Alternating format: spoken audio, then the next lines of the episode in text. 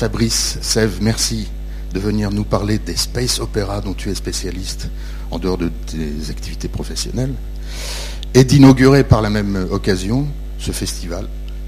On pourra dire qu'on y était. On se compte encore, mais on pourra dire qu'on y était.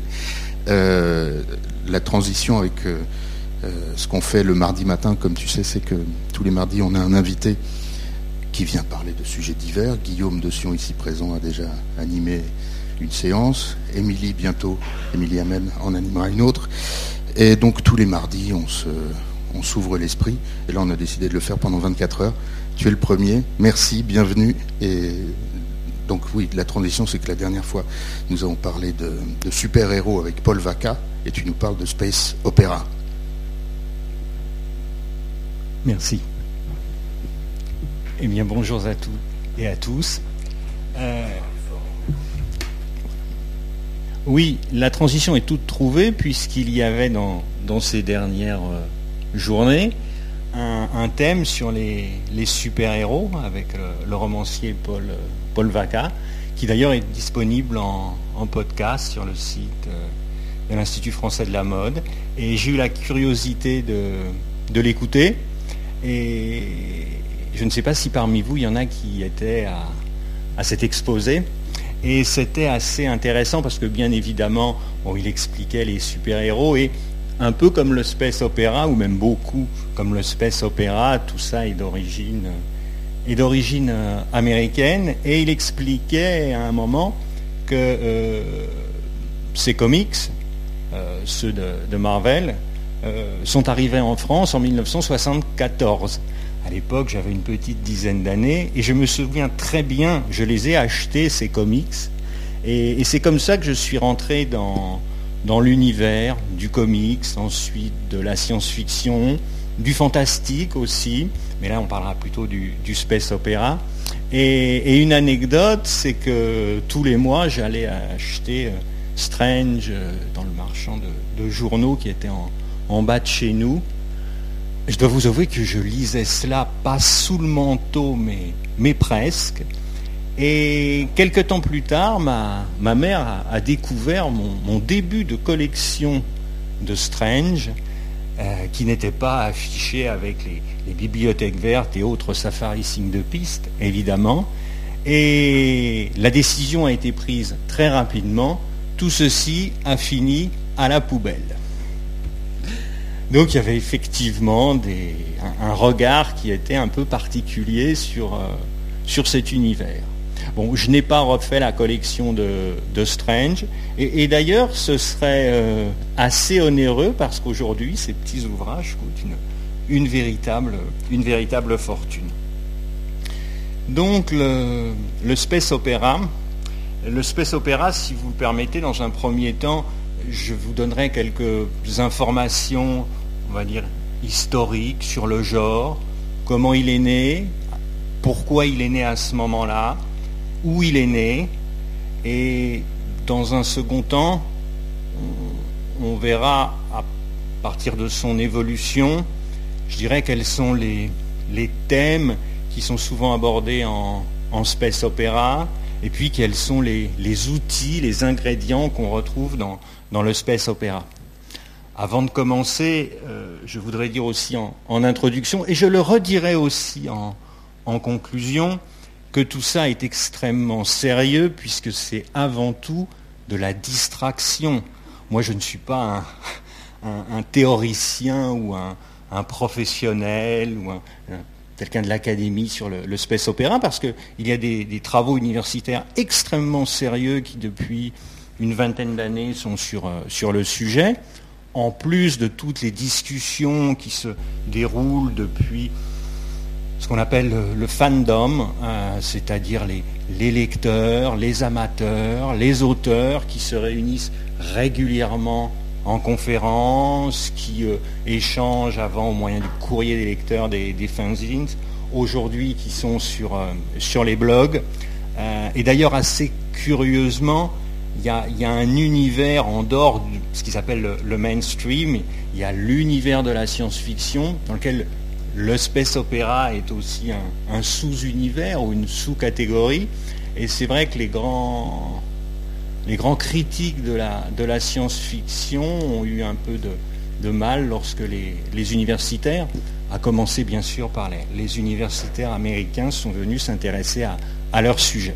Moi, je suis un simple un lecteur, donc mon, exposé n'aura aucune prétention euh, académique ou, scientifique, simplement bah, vous donner une, vous faire découvrir et surtout, surtout, si vous ne le faites pas encore, l'envie de lire, parce que c'est ça qui est important, c'est le plaisir que l'on prend à la lecture, c'est le plaisir que l'on prend à, être emporté par, euh, par l'histoire, et on peut ensuite, comme on va le faire là, s'attacher à pourquoi, comment, les caractères du space opéra, mais si on n'a pas envie de lire, s'il n'y a pas l'envie qui est celle du lecteur, mais aussi disons-le aussi, le talent de...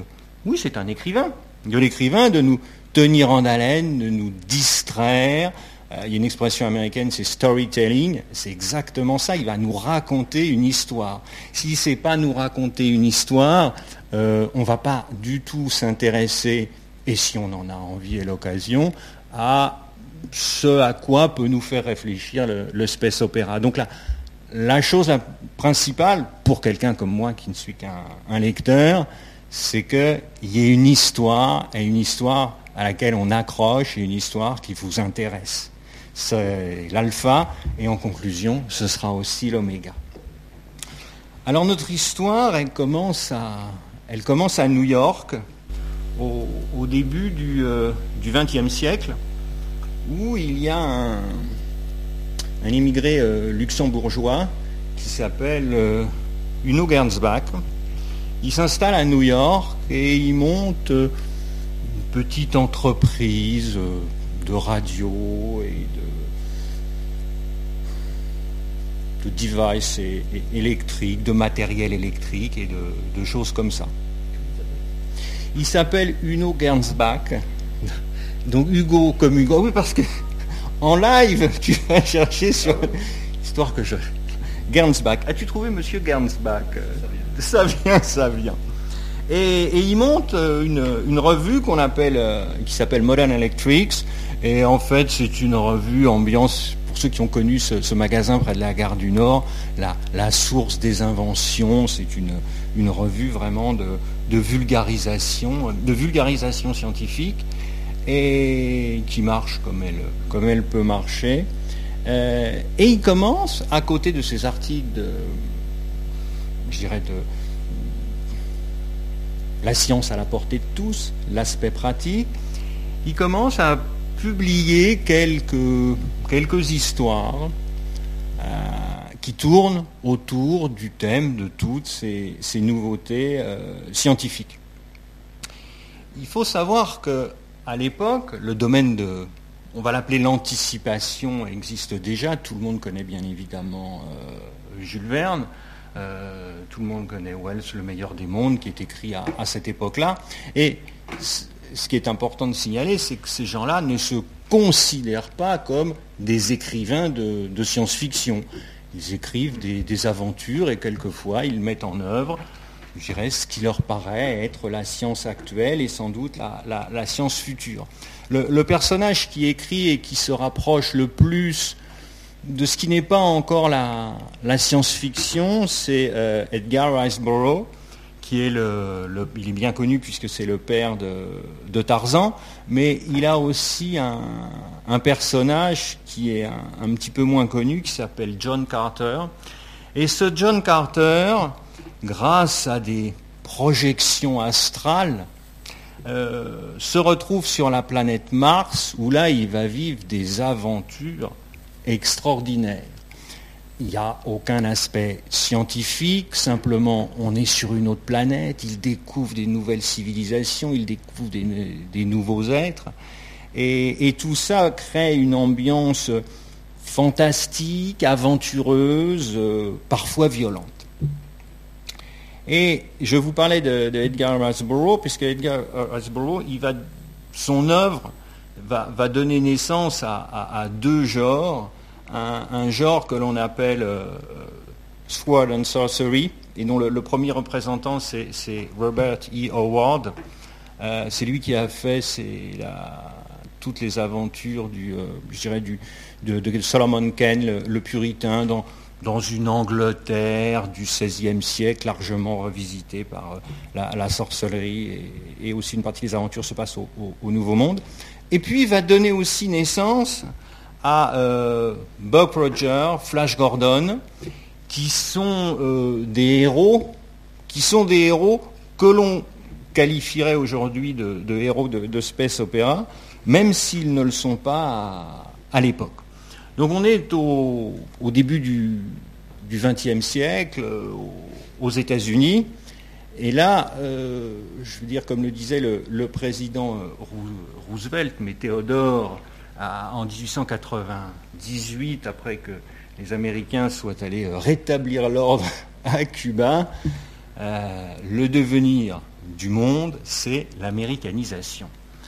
Et là, on a, je dirais, l'enthousiasme qui existe aux, États-Unis, euh, cette volonté de construire une, nouvelle société, une société marchande, une société de consommation, et une société qui euh, a, vraiment deux, grands leviers, euh, deux, caractéristiques, qui sont euh, la frontière, l'esprit de la frontière et le melting pot.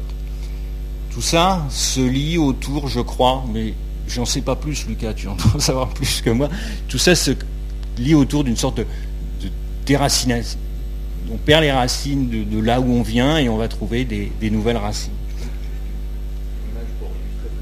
Mais oui, je ne disais pas n'importe quoi, il existe bien. Ah oui, euh, en, Warhammer, si je ne m'abuse.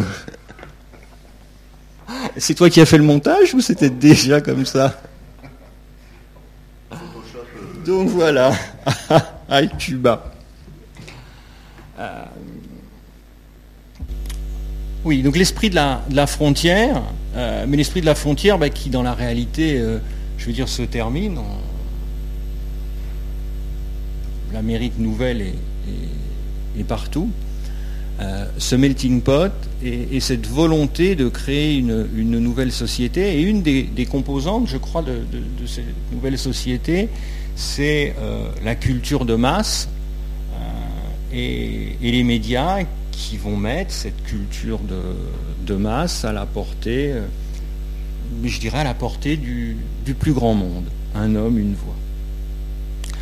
Alors, à partir de cette culture de masse, je vais vous parler de cette culture de masse, parce qu'on en revient à ce Hugo Gernsback, qui euh, continue à développer ses, magazines.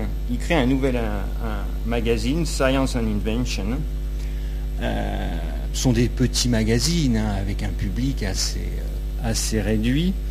Et, pourquoi je, vous parle de Science and Invention? Parce que dans Science and Invention, il insiste effectivement sur les différents euh, aspects scientifiques à la portée de tous, mais de plus en plus, il publie des, histoires, ce ne sont pas encore des aventures. Et il donne un nom à ces aventures, il appelle ça scientifiction. Il appelle ça scientifiction. Et c'est les, Roaring Twenties, euh, ça marche assez bien. Et ce, ce genre de, de publication qu'on appelle les, les pulps, euh, oh ben, on a même trouvé Science and Invention. Euh, celui-là, je ne suis pas sûr qu'il soit au format, au format pulp, mais peu importe. Euh, ce genre de, magazine euh, fonctionne euh, très très bien pour cette culture de masse et tourne autour d'un grand thème qui est lié à la frontière qui vient de disparaître, qui est le, western. Et en parallèle, on va avoir le, développement de ces, de ces histoires science-fiction, et, surtout, ça va donner un lieu de, réunion pour les, auteurs qui vont pouvoir euh, se spécialiser dans, ce domaine, puisque à cette époque, les auteurs ne, se considèrent pas encore comme des, auteurs de, science-fiction. Euh, parmi cette science-fiction, un domaine particulier, comme je dis, le, le western, et le western qu'on va transposer dans des planètes plus ou moins lointaines, où on sera arrivé par des vaisseaux spatiaux fonctionnant, euh, soi-disant scientifiquement, mais en fait ça n'a aucun fondement, euh, aucun fondement euh, scientifique. Et à ce moment-là, il crée un, nouveau magazine, on est en 1929, et alors ça c'est un magazine qui est vraiment très très important dans, l'histoire de la, de la science-fiction, qui s'appelle Amazing Stories. Voilà, Amazing, euh, amazing Story. Euh, lorsque les, histoires... Vas-y. Non, c'est pas les mêmes. Non, non, on a Amazing Stories et on a Outstanding Stories, et à l'origine c'est Outstanding Stories of Science of super science même, mais le of super science n'était pas extrêmement vendeur parce qu'il faut bien imaginer tout ça à Central Station ou au fin fond euh, du Texas, à la sortie de la gare, il y a tous ces petits magazines qui sont là, il faut surtout les vendre et pas que ça fasse, euh, peur. Donc on a un, vrai bouillonnement dans ces... Alors ce qui, est, extraordinaire, ce sont les, je veux dire, ce sont les couleurs, ça, c'est vraiment extraordinaire. Et, je pense même qu'on pourrait tout à fait, enfin pour aller dans le genre du genre à une période déterminée, je dirais, s'intéresser à ces magazines, ces, Pulp Fiction, sur euh, euh, les... Bah oui, Pulp Fiction, ça vient de là, le titre du film. Parce qu'ils avaient une partie western, ils avaient une partie science-fiction, et puis ils avaient aussi une partie euh, thriller, enquête policière, et c'est là que ça vient. Et oui, ces magazines sont absolument fantastique. La, représentation de, la femme dans ces magazines, par exemple, c'est aussi quelque chose qu'on ne, voit plus souvent. Euh, il se trouve effectivement que tout ça, euh, fonctionne jusqu'à la, ben, jusqu'à la crise de, de, 29. La crise de 29 qui euh, met à mal pour un temps cette, oui, cette industrie du, du pulp. Et euh, Outstanding Stories, euh, ça s'arrête, et puis est racheté par un éditeur qui s'appelle euh, Street and Smith, qui lui est spécialisé dans, le pulp. Je t'interromps deux secondes pour une image qui vaut le coup, qui est un portrait de Hugo Gernsback, que vous connaissez sûrement parce que vous avez déjà vu cette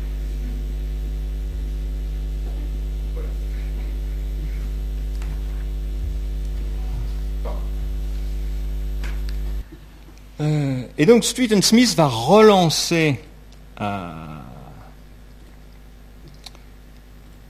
Outstanding Stories. Il faut savoir que, et c'est là on a un, premier terme, c'est que, comme je vous l'avais dit, Gernbach, il avait, quand il avait vendu son magazine, parce qu'il avait fait, on va dire, faillite, il avait aussi vendu le magazine de science-fiction avec, puisque le mot science-fiction avait été euh, déposé avec le magazine.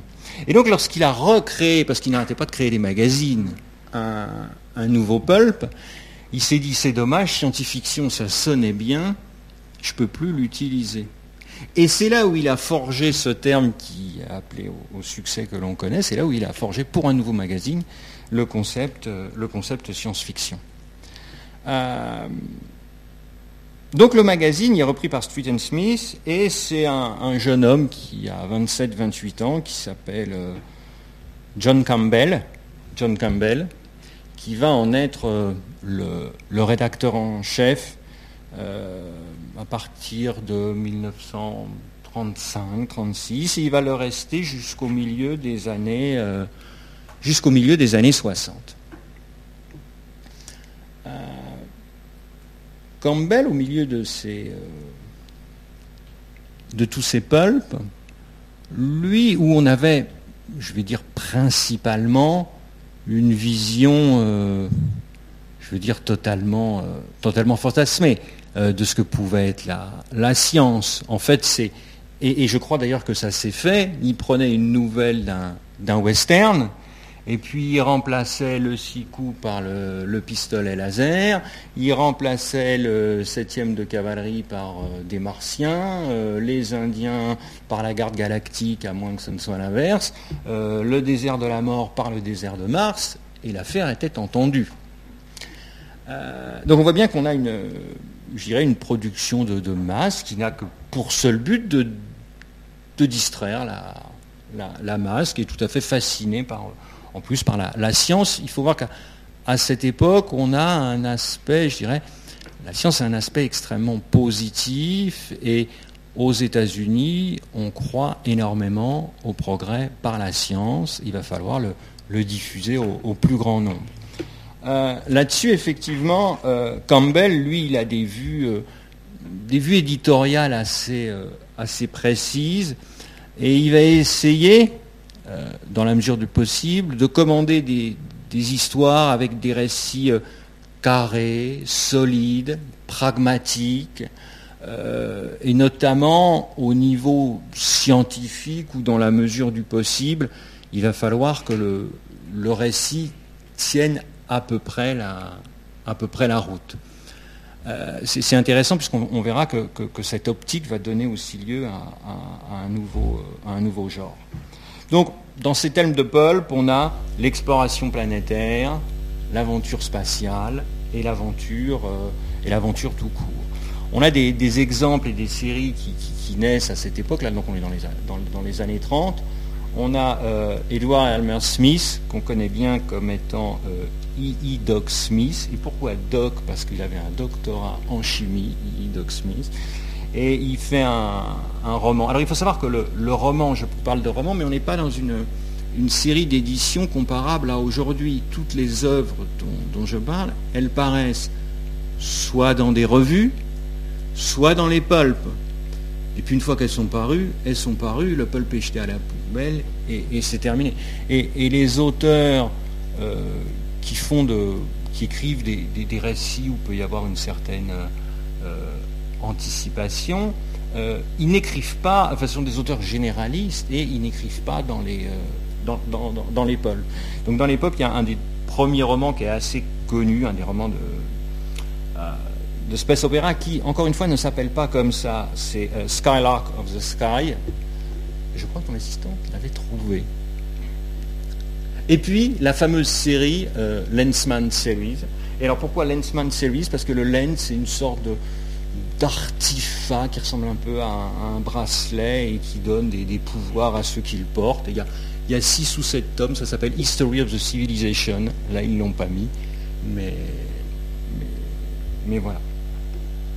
Donc, ça s'inscrit dans, une, dans une c'est Lensman série, ça s'inscrit dans une, grande guerre entre le bien et le mal. Il y a les, je crois qu'ils s'appellent les, les et les Odorians qui sont le mal. On essaie d'avoir les premières, euh, les, premières oppositions comme ça. Euh, on a dans les, les pulps aussi des pulps qui sont consacrés à un personnage, des, des pulps mono, mono personnages dont on essaie de faire des, séries. Et il y en a un euh, comme ça qui dans les années 30, qui est considéré un peu comme comme l'ancêtre, qui préfigure euh, euh, Star Trek, c'est Captain Future. Il est où Captain Future? On n'a pas encore Captain Future. Et donc voilà, donc c'est, le Captain Future qui est là avec son, équipage. Alors il y a un robot, il y a un androïde. Il y a aussi, ça doit se voir sur certaines photos, il y a, il y a un cerveau qui est dans une espèce de, bulle. Et tout ce petit monde se trimballe dans un vaisseau spatial et, et a des aventures aux quatre coins de la, de la galaxie. Euh, c'est toujours Smith. Ah ben voilà. Alors, il faut quand même dire une chose et une réalité. Et c'est la même chose, je ne sais pas si vous vous souvenez, là on arrive en France, dans la collection, parce que les couvertures sont absolument superbes, la collection Fleuve Noir Anticipation des années 50, qui a aussi des très très très belles couvertures, on, en voit souvent chez les, bouquinistes ou, ou Fleuve Noir Anticipation, c'est une couverture noire et, les, graphismes sont superbes. Euh, pour le, le, lecteur, je parle du simple lecteur qui veut se distraire aujourd'hui, donc qui prend le bon bouquin pour dire je vais passer une heure, deux heures d'évasion, le plaisir de la lecture, ces ouvrages sont difficilement lisibles. On en parle beaucoup, on ne les lit plus. Euh, et à tel point, à tel point que dans les années, euh, au début des années 40, euh, il y a un, auteur de, d'anticipation qui lui a une spécialité, c'est le, voyage dans le temps, qui s'appelle Wilson Tucker. Wilson Tucker. Et vous allez voir pourquoi nous parlons de Wilson Tucker et pas de quelqu'un d'autre. Voilà. Euh, comme je vous l'ai dit, toutes ces histoires qui sont dans les, dans les pôles, euh, c'est de la, distraction, c'est de la distraction de masse et c'est pas nécessairement au niveau, je veux dire modestement, le, travail d'écriture, ce sont pas des, enfin, ce sont peut-être des grandes histoires, mais elles ne sont pas contées avec un grand style il y a d'autres auteurs qui sont intéressés par ce thème de la science en général euh, et qui n'ont pas envie d'être confondus avec toutes ces histoires qui sont dans les, dans pulps. Et donc il y a une fameuse interview de, Wilson Tucker, c'est, assez daté, c'est en 1941. Et, il y a une expression américaine qui, dit phrase coining, c'est-à-dire qu'il crée des expressions. Et, là, il nous dit en fait que dans les, les pulps, il y a les, westerns qu'on appelle des, horse opera. Il y a les fameux feuilletons qui font pleurer la ménagère et qui sont diffusés euh, à la radio, et on a qu'on appelle des soap opera. Pourquoi on les appelle des soap opera? Parce que au début et à la fin du radiophonique, à destination de l'auditoire, c'est-à-dire celle qu'on n'appelle pas encore la ménagère de moins de 50 ans, il y a toutes les marques, Palmolive, Colgate, Unilever, qui font de la publicité. Et donc, parce que c'est la publicité pour les, civiers, pour les, produits d'entretien et tout, on appelle ça des soap opéras. Et Tucker, avec ses expressions qu'il a déjà dans la, dans la tête, dit sens pour, les récits qui sont médiocrement écrits, de piètre qualité, avec des, vaisseaux euh, invraisemblables et, qui, qui, ne riment à rien au niveau histoire, moi je propose de forger un nouveau terme, soap opera. Et donc, si je vous ai raconté cette anecdote, c'est que ce terme soap opera dont on parle, il apparaît à un instant très précis de l'histoire. Il apparaît dans l'interview de Wilson Tucker, auteur, je veux dire, de, science-fiction, et qui vient dire il y a des tas d'histoires et d'aventures invraisemblables qui se passent dans les étoiles avec des vaisseaux spatiaux, tout ça n'a aucun intérêt, c'est mal raconté, l'histoire est mal ficelée, ça ne tient pas debout, ça ne nous apporte rien, sinon de la distraction dans le Manhattan Transfer. Et ça, ce sont des soap opéras. Et ce qui est intéressant de voir, c'est que des années 40 jusqu'aux années 70, dans le petit monde de la, on va dire de la SF, personne ne se réclame du soap opéra. On n'écrit pas de soap opéra. Si on écrit un soap opéra, c'est parce qu'une revue vous l'a commandé, qu'on a du mal à boucler les fins de mois, qu'il y a des choses à payer, et on va torcher vite fait une petite histoire. Le soap opéra, c'est ça, à l'origine. Donc c'est intéressant de voir que, que, que, ce terme, qui a plus la même signification aujourd'hui, est en fait un terme chargé négativement et qui va rester chargé négativement jusqu'aux années 70 même si, on va voir, il va y avoir des, œuvres de, qualité qui contiennent des ingrédients du, soap opéra, mais il ne s'agit pas euh, dans la critique, euh, quand je dis dans la, critique, c'est dans comment est-ce qu'on apprécie une œuvre, de la qualifier de, soap opéra, ça va fâcher tout le monde, l'auteur en premier. Euh, on arrive dans notre chronologie à la, sortie de la Deuxième Guerre mondiale où en fait l'ambiance, quand je parle de, l'ambiance, c'est l'ambiance de ceux qui écrivent de la, SF, a un petit peu, un petit peu évolué. Elle a évolué sur la, manière dont, l'Amérique conclut la guerre avec le, Japon. Donc voilà à quoi peut aussi servir, servir la science. Et chez les auteurs de SF,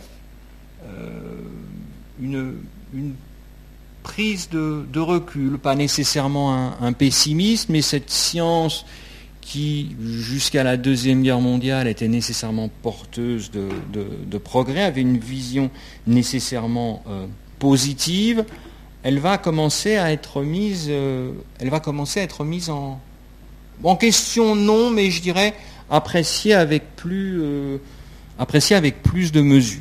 et d'autant plus que euh, au sein de Astounding, c'est l'idée euh, c'est l'idée éditoriale de, Campbell. Campbell, on, l'a vu, lui veut une approche, je dirais, scientifique assez plausible. Il avait une vision très positive des progrès de la science. Il en a une vision un peu moins, un peu moins positive. Il se pose des questions. Il dit ce, ce mécanisme, il faut le, il faut le maîtriser.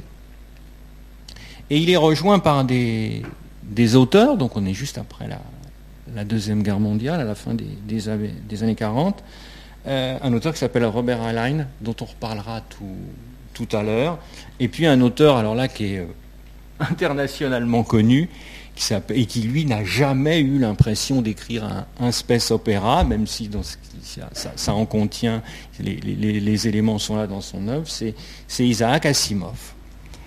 Euh, en, 1951, euh, pareil, donc quand je dis pareil, au début ça paraît toujours dans des, dans des, dans des pulp euh, magazines à la fin des, années 40. Alors, enfin, ça paraît en feuilleton.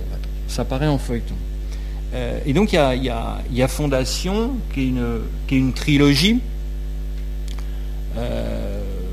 c'est une trilogie sur la disparition, la disparition d'une civilisation, la disparition d'un empire qui s'appelle qui Trantor, euh, et puis sa, sa renaissance, euh, sa renaissance au bout, euh, au bout d'un millénaire et sa renaissance au moyen de la, de la science, la maîtrise des, des, événements par des méthodes quantitatives, pourront-on dire, qui s'appelle la psychohistoire. Euh, tout au long de, Fondation, on a euh, une opposition entre ordre et chaos, civilisation, euh, barbarie.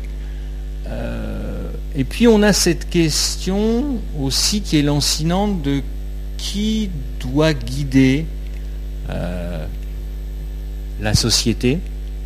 La société doit être guidée avec avec sagesse, donc c'est une société des, sachants, et quand c'est des sachants, des sachants de sciences dures, des, scientifiques, des, ingénieurs.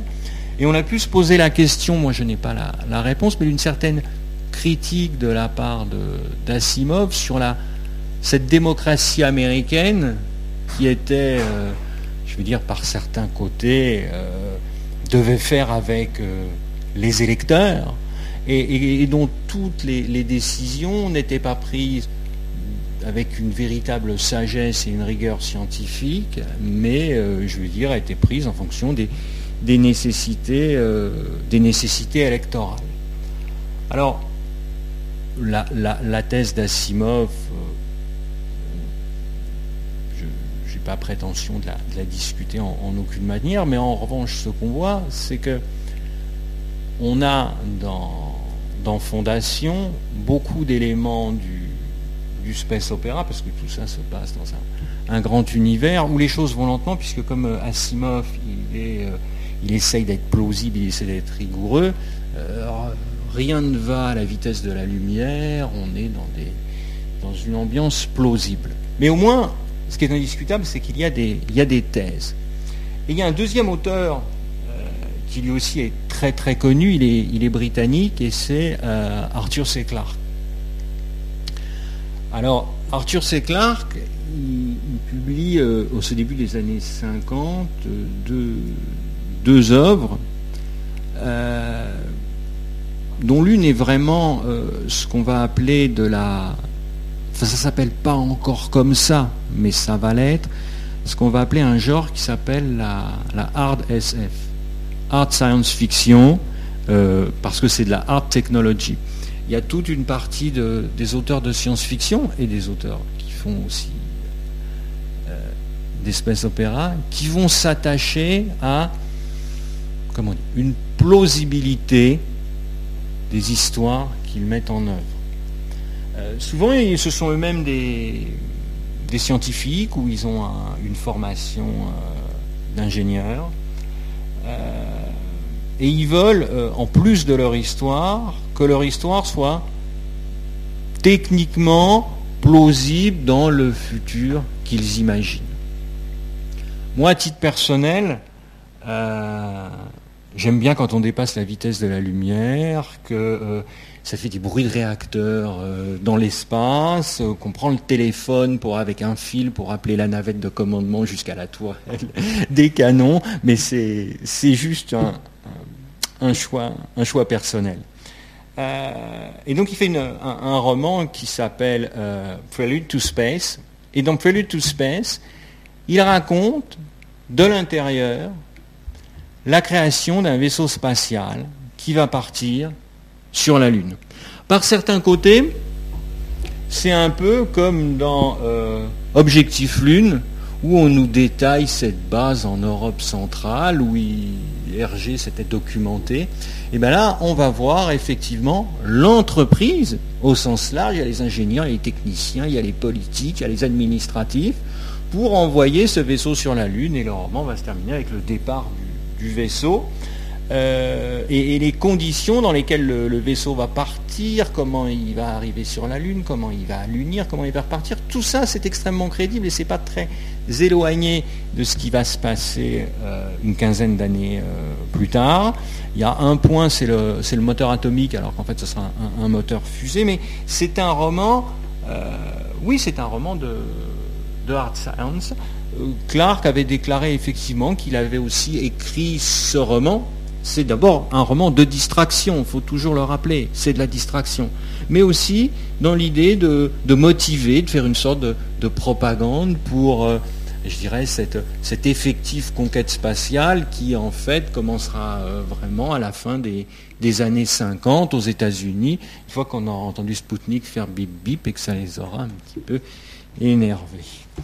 Euh, il écrit aussi une, autre une autre nouvelle, euh, une nouvelle, c'est le format qui va bien dans les revues, la nouvelle, qui s'appelle euh, The Sentinel, et donc qui est la découverte euh, sur un satellite proche de la Terre d'un artefact qui a été déposé là par une, ancienne civilisation. Et The Sentinel, c'est l'ancêtre de, de l'œuvre commune entre Kubrick et, lui sur 2001 au lycée de l'espace. Euh, pendant ce temps-là, donc on a vu les années, les, années 50 où euh, il y a des vrais auteurs qui se réclament, auteurs d'un genre littéraire qui apparaissent, mais nos pulpes, ils continuent. Et donc on a un, un, pulp qui lui est spécialisé dans le space opéra, et lui il se réclame du space opéra, donc il sait bien ce qu'il est dit, il n'en a pas peur, c'est Planet Stories. Planet Stories, c'est le pulp du space opéra et qui, voilà, et qui s'affiche comme tel.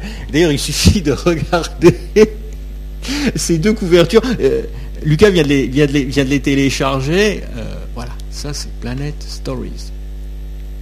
Et c'est, comme par hasard, il y a deux, femmes qui sont sur, euh, sur l'affiche. Ce sont des, prototype de, blonde pulpeuse euh, années 50, euh, vous verrez, ça ne va pas durer. Euh, dans, les, dans les autres revues, on a une, on a une évolution, je veux dire, on a une évolution des, revues, et, on se retrouve en fait avec plusieurs revues, et des revues qui vont évoluer, Donc Outstanding, comme on a vu de Campbell, qui elle va plutôt s'orienter sur ce qui va consister la, la, hard ASF, donc quelque chose de, de technologiquement plausible. On va s'intéresser à la technologie et on se dit voilà, ça pourrait marcher dans, dans quelques, quelques siècles. On a Galaxy qui est créé en, en 46, sont plutôt le, genre qu'on appellerait de la, de la fantasy qui sera publié dans, dans, dans Galaxy. Alors l'origine de, de, pulp, pulp c'est de de la pulpe, et en fait c'est de la, la pulpe euh, du, du bois, c'est vraiment les résidus des résidus, et avec lequel on fait du, du mauvais papier. Et donc ça s'appelle, et donc c'est de la mauvaise littérature qui est faite sur du mauvais papier, tout ça n'est pas fait pour durer. Et voilà, et c'est de là que, que vient le, le, titre du film de, de Tarantino. Euh, on a au moment où apparaissent ces, revues euh, une évolution, euh, j'appellerais ça une, technique de, diffusion, apparaît ce que les Américains appellent le paperback, et en fait que nous on appelle le livre de poche.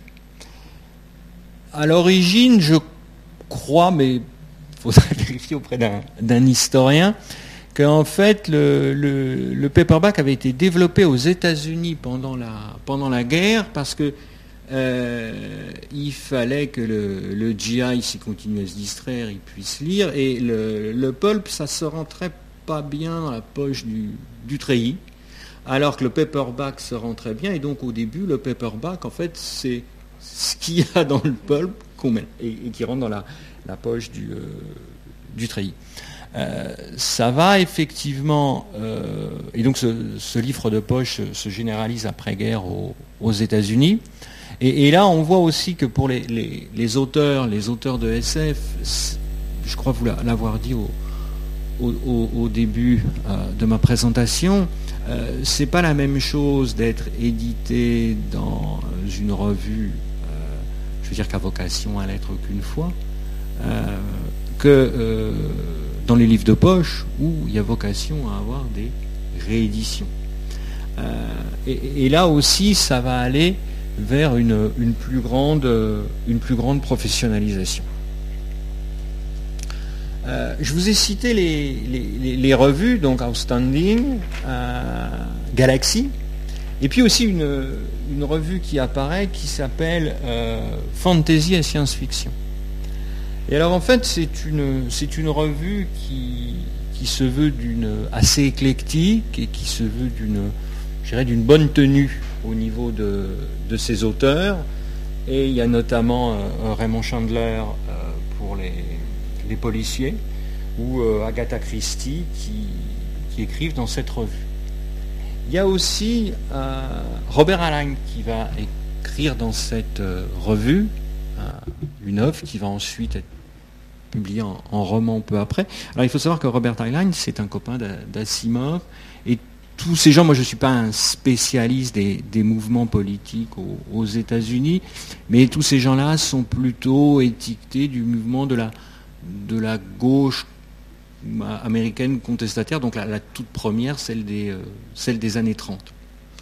Et donc Robert Heinlein, il va écrire dans cette revue un, un roman dont le nom en, français va pas vous dire grand-chose, c'est Étoile garde à vous.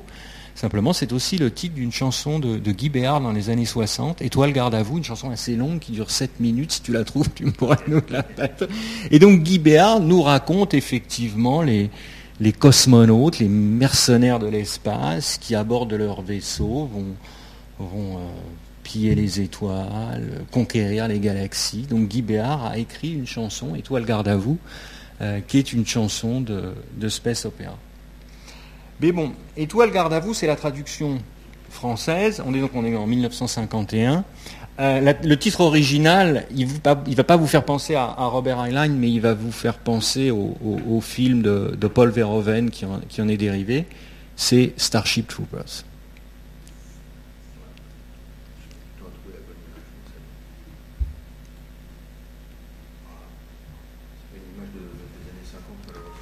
Alors, ah oui, c'est fantasy et science-fiction. Starship Troopers. Alors, euh, c'est intéressant, je ne l'avais pas vu cette, euh, cette couverture. Controversial Classic of Military Adventure, c'est vrai, ça a été controversé. Et Military Adventure, c'est vrai, puisqu'il va y avoir, enfin là j'anticipe un petit peu, il y a donc le, le, soap opera qui est lui-même un, genre de la science-fiction a, aussi ses, sous-genres, les gens, les gens aiment, bien, aiment bien classifier. Et il a un sous-genre qu'on appelle le, Military Space Op, et, et, dont euh, Étoile Garde à vous est, vraiment la, la est vraiment, euh, est vraiment l'essence.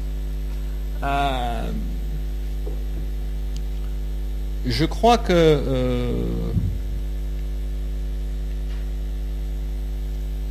l'histoire de, Étoile Garde à vous, c'est intéressant. C'est écrit à la, première personne. Donc c'est un jeune homme, Rico, qui va rejoindre bah, les, troupes d'assaut qui sont embarquées à bord des vaisseaux. Et donc c'est écrit à la première personne. le, travail d'écriture est intéressant puisque on a régulièrement des flashbacks entre qu'est-ce qu'il fait en temps réel au moment où on écrit le, livre, et puis comment il est venu ici. Donc il y a toute une, je dirais, il y a toute une histoire. Il y a eu à la fin du XXe siècle, il y a eu il y eu une guerre entre les, grandes nations qui se sont mutuellement anéanties, et il en est sorti, je dirais, la euh, la fédération terrestre. Euh, fédération terrestre qui va finir, qui, va à la conquête de, différents mondes, et puis qui un jour finit par rencontrer une civilisation, les, arachnides. On les voit, on les imagine bien. Euh, dans, le livre, on les appelle les cafards, mais c'est une espèce de grosses araignées qu'on voit dans le, film. Et, donc la fédération est en guerre permanente contre ces bestioles. Et, ceux qui sont en, première ligne sur le sol, ce sont les, Starship Troopers, et puis dans le, dans le ciel, ce sont les vaisseaux de la, Confédération, euh, de la Fédération euh, Galactique. Euh, donc il y a cette écriture qui est assez, est assez intéressante, puisque en même temps qu'on voit les combats en, live, et, Rico est devenu officier, on voit comment il en est arrivé là. Comment il a décidé de rejoindre euh, l'académie militaire? Comment euh, s'est passé les différents stades de son entraînement? Comment il a eu ses premiers engagements? Comment il a pris du galon? Euh, Et d'abord, pourquoi est-ce qu'il s'engage?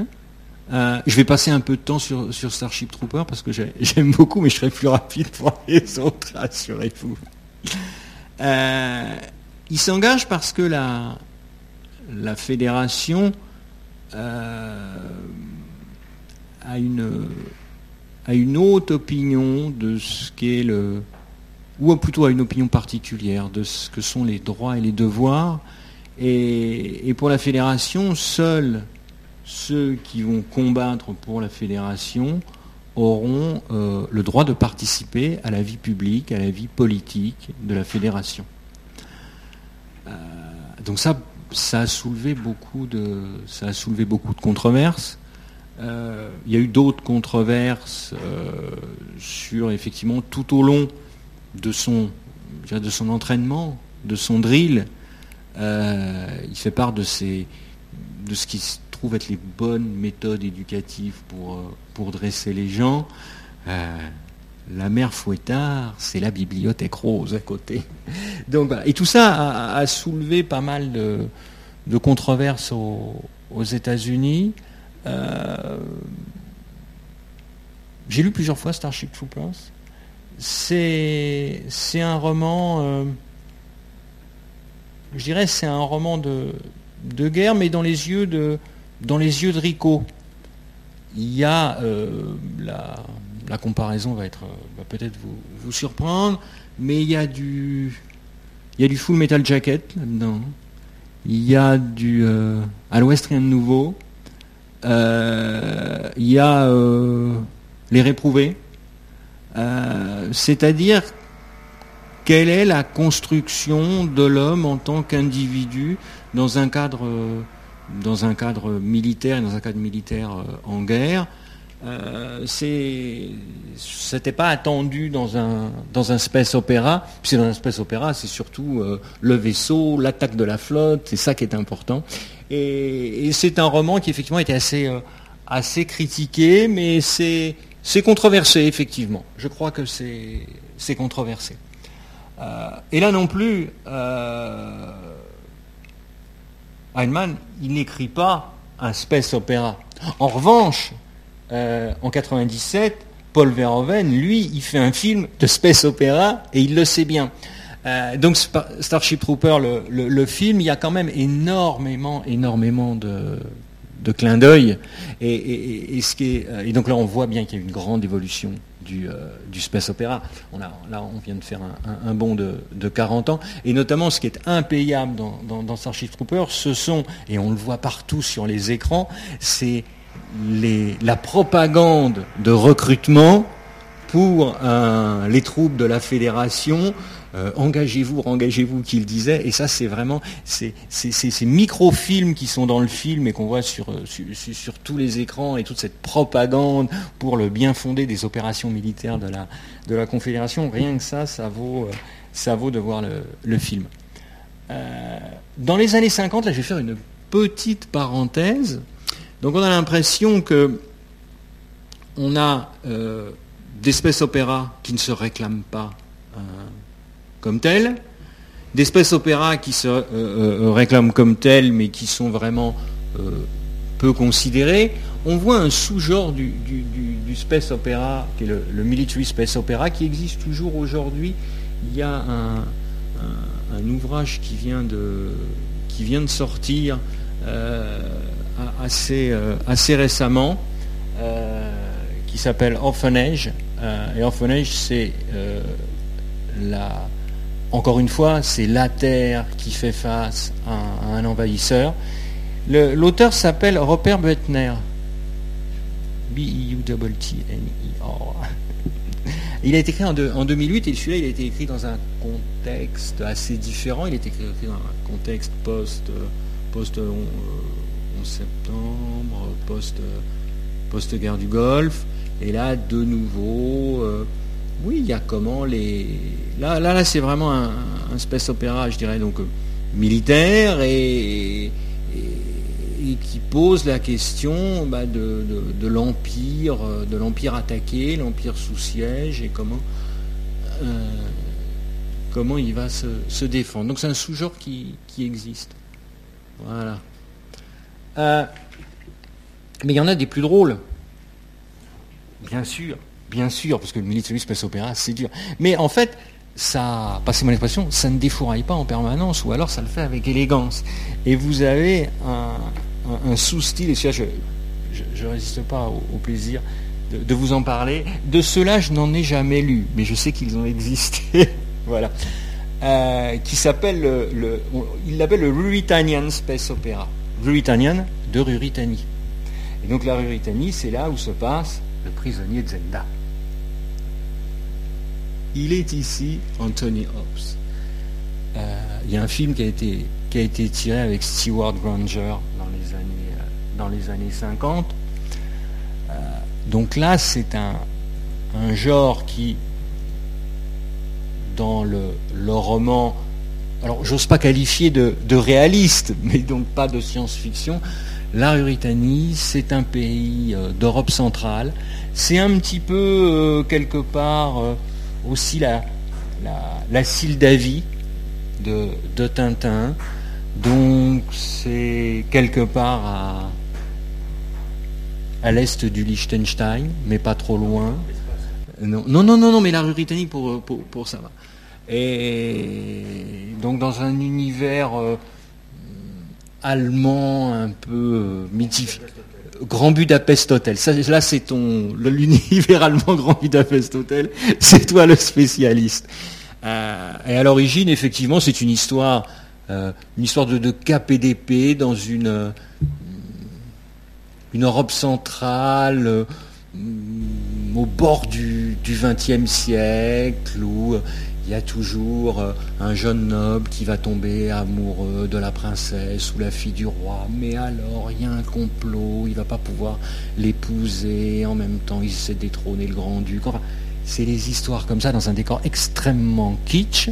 Eh bien tout ça a été transposé en space opéra, et donc il y a toute une série de, space opéra qui se passe dans... Euh, ben, un, Liechtenstein quelconque où on a remplacé les carrosses par les, euh, fusées. Euh, on a un roman de, Jack Vance, Jack Vance c'est un grand auteur de, science-fiction, qui lui s'appelle Space Opera, donc le roman de Jack Vance qui s'appelle Space Opera, et il a pris ça au, pied de la lettre, et donc il raconte euh, l'histoire d'une troupe de, musiciens qui va aller de planète en planète présenter son spectacle de musique. Alors, c'est un petit peu lassant parce que c'est toujours la même chose. Ils arrivent sur la planète, comment ils sont accueillis, comment on trouve leur musique, et pas euh, Space Opera Jack Vance. Et donc, il porte bien son titre. Alors, les, les Space Opera sont aussi qualifiés parfois de Space Operette. et voilà. Et puis, vous avez... 14h31, est-ce qu'on peut se donner 5 minutes pour pas déborder complètement Ah bah j'en suis... Euh, alors on va, passer à la vitesse lumière. Mais en fait, je, suis un lecteur, donc je prends mon temps pour, pour lire et j'ai pas l'habitude d'une présentation devant un, amphithéâtre. Quand je fais des présentations, c'est dans mon cadre professionnel et là, c'est voilà, ça se passe pas de la même manière. Puis j'ai plaisir à, parler devant vous. Euh, il y a aussi du, space opéra euh, humoristique. Il y avait une grande série comme ça, un feuilleton à la, BBC à la fin des années 70, euh, début 80, qui s'appelle Hitchhikers, donc ceux qui aiment bien faire la randonnée, Hitchhikers, euh, Guide to the Galaxy, euh, Double H, Double G. Et, et alors donc il y a un bon anglais qui s'appelle Douglas Adams, qui est quand même assez déçu parce que ça sa maison va être, euh, va être détruite parce qu'on va faire passer une, autoroute. Donc ça lui pourrit un peu la journée d'avoir appris ça. Mais ce qui va encore le plus lui pourrir la journée, c'est qu'on va créer une grande voie cosmique galaxique de l'Empire d'un côté, et il se trouve que la planète Terre est sur cette grande voie cosmique et qu'il va falloir, tout comme on a euh, expulsé euh, ce pauvre âme de sa maison, expulser les terriens de leur planète. Et tout ça est assez Enfin, c'est rare qu'il y ait des, espèces opéras de, cette nature. Euh, alors bon, on en arrive aux années 60. Alors si on arrive aux années 60, et il va falloir que j'accélère un peu. Ah ben voilà. Et ben voilà. Et à, Eisenhower, donc apportant je veux dire, les, modifications qu'on connaît, avec la, couche euh, je veux dire, de Johnson et, du Vietnam, et tout ça va créer, dirais, la nouvelle culture, la contre-culture, le, New Wave, auquel la, SF va pas, euh, va pas échapper. Et curieusement, le, mouvement, alors très rapidement sur la SF, le, mouvement New Wave de la SF, il se passe principalement à, Londres. Et il y a quelqu'un qui s'appelle il y, a, deux auteurs qui sont vraiment en pointe là-dessus. Un américain qui s'appelle Norman Spinrad.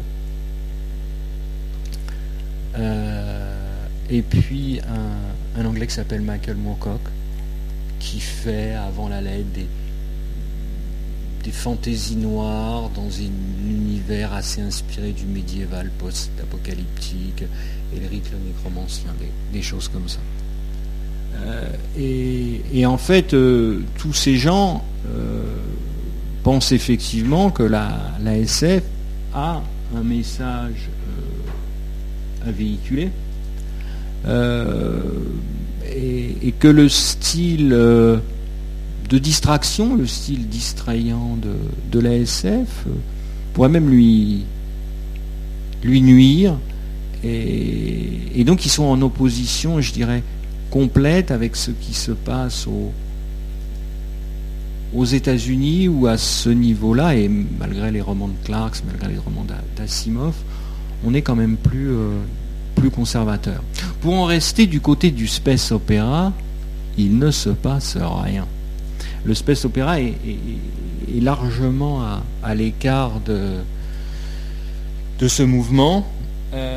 en fait, il est à l'écart de ce mouvement. De temps en temps, il y a des romans qui sortent comme ça et qui sont des, des grands romans.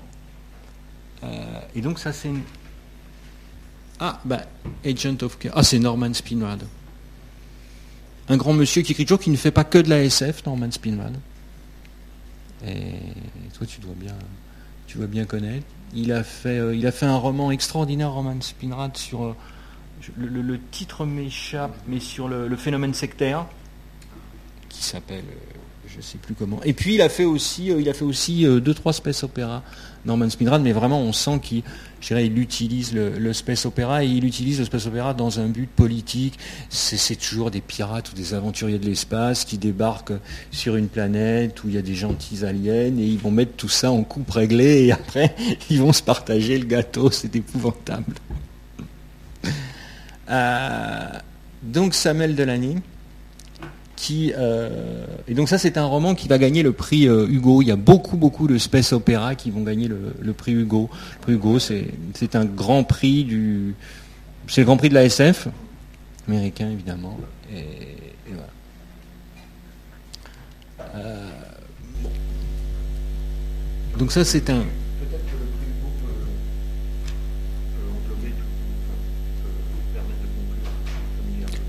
Alors voilà, donc on va conclure. Il est un peu tard, donc il y avait des, romans dont je voulais vous, vous parler, enfin des romans de, space sont, euh, euh, qui sont marquants, qui sont. Donc il y avait celui-là de, Samuel Delaney. J'avais aussi prévu euh, de vous parler. Oh là là, de quoi avais-je prévu? Ah oui, il y, a des, il, y a, il y a aussi John Harrison Century Device. Et là, vraiment, c'est euh, Generation Century Device, c'est vraiment en 1975 le, prototype du, je du, New Space Opera. C'est-à-dire qu'à partir de 1975 et, John Harrison Century Device, les auteurs se réclament du, Space Opera. C'est-à-dire que, curieusement, ce genre qui était un genre un peu déconsidéré, un peu honteux, voué, euh, je veux dire, à la simple distraction et pas nécessairement finement écrit, euh, se découvre, il y a aussi un, auteur qui s'appelle euh, Ian M. Banks. Je dis Ian M. Banks parce que quand il écrit une littérature dans, le mainstream, il s'appelle Ian Banks, et quand il écrit dans la SF et dans le space opéra, il s'appelle Ian M. Banks. Je voulais aussi vous parler de. Il y avait Dan Simons qui a fait un grand cycle qui s'appelle Hyperion. On le voit. Mais il y a d'autres, romans hein, qui, sont, qui sont écrits. Et il y a euh, Vernon Vinge, aussi en 92, qui fait A Fire Upon Deep. Voilà. Ça sont des. Enfin, sont des grands romans de space. Et alors il y a le dernier que je suis en train de lire en ce moment, Ancillary Justice. Donc celui-là, je ne pourrais pas trop vous en parler. Ça vient de sortir, il a gagné le prix euh, Hugo cette année, donc c'est le dernier. C'est... Pour, conclure, on, va conclure sur ce personnage-là qui est quand même extraordinaire quand on voit la photo. Finalement, c'est lui le plus important. C'est lui le plus important après toi, Lucas. Hugo Gernsbach. c'est Voilà. Et alors, euh, oui, et, une conclusion, donc l'alpha et l'oméga. Euh, enfin, moi, en tant que, lecteur, euh, j'attends un, vrai plaisir, une vraie évasion. Euh, oui, oui, un vrai plaisir à la lecture de, ces romans. Euh, alors ce plaisir, il vient de l'imagination de, l'auteur, de sa manière à, faire une intrigue, du style, des rebondissements. Et on s'aperçoit effectivement dans cette ESF que à partir du moment effectivement, où on prend un postulat qu'on a un environnement technologique qui n'est pas effectivement euh, actuel ou même plausible euh, par la science et qu'il ne sera probablement pas, ces grands empires galactiques, franchement, ça n'existera jamais.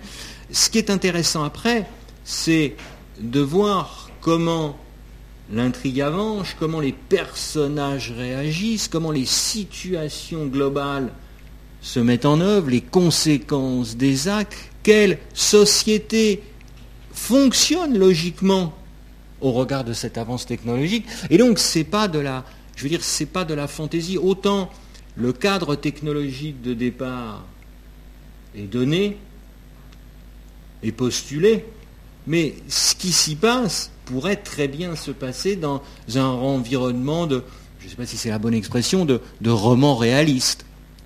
Euh, et d'ailleurs, et pour finir, vous avez euh, Welbeck, qui est un grand amateur et de, science-fiction. Et dire dans un de ses derniers romans, je crois que c'est la possibilité d'une île. Euh, on a tous ces petits personnages qui ont des numéros avec du clonage. Euh, bon, je vais pas le, roman n'est pas qualifié de, science-fiction, mais passe quand même sur un postulat qui n'est pas celui de l'état de la science euh, actuelle. C'est moi qui vous remercie. Merci beaucoup Fabrice.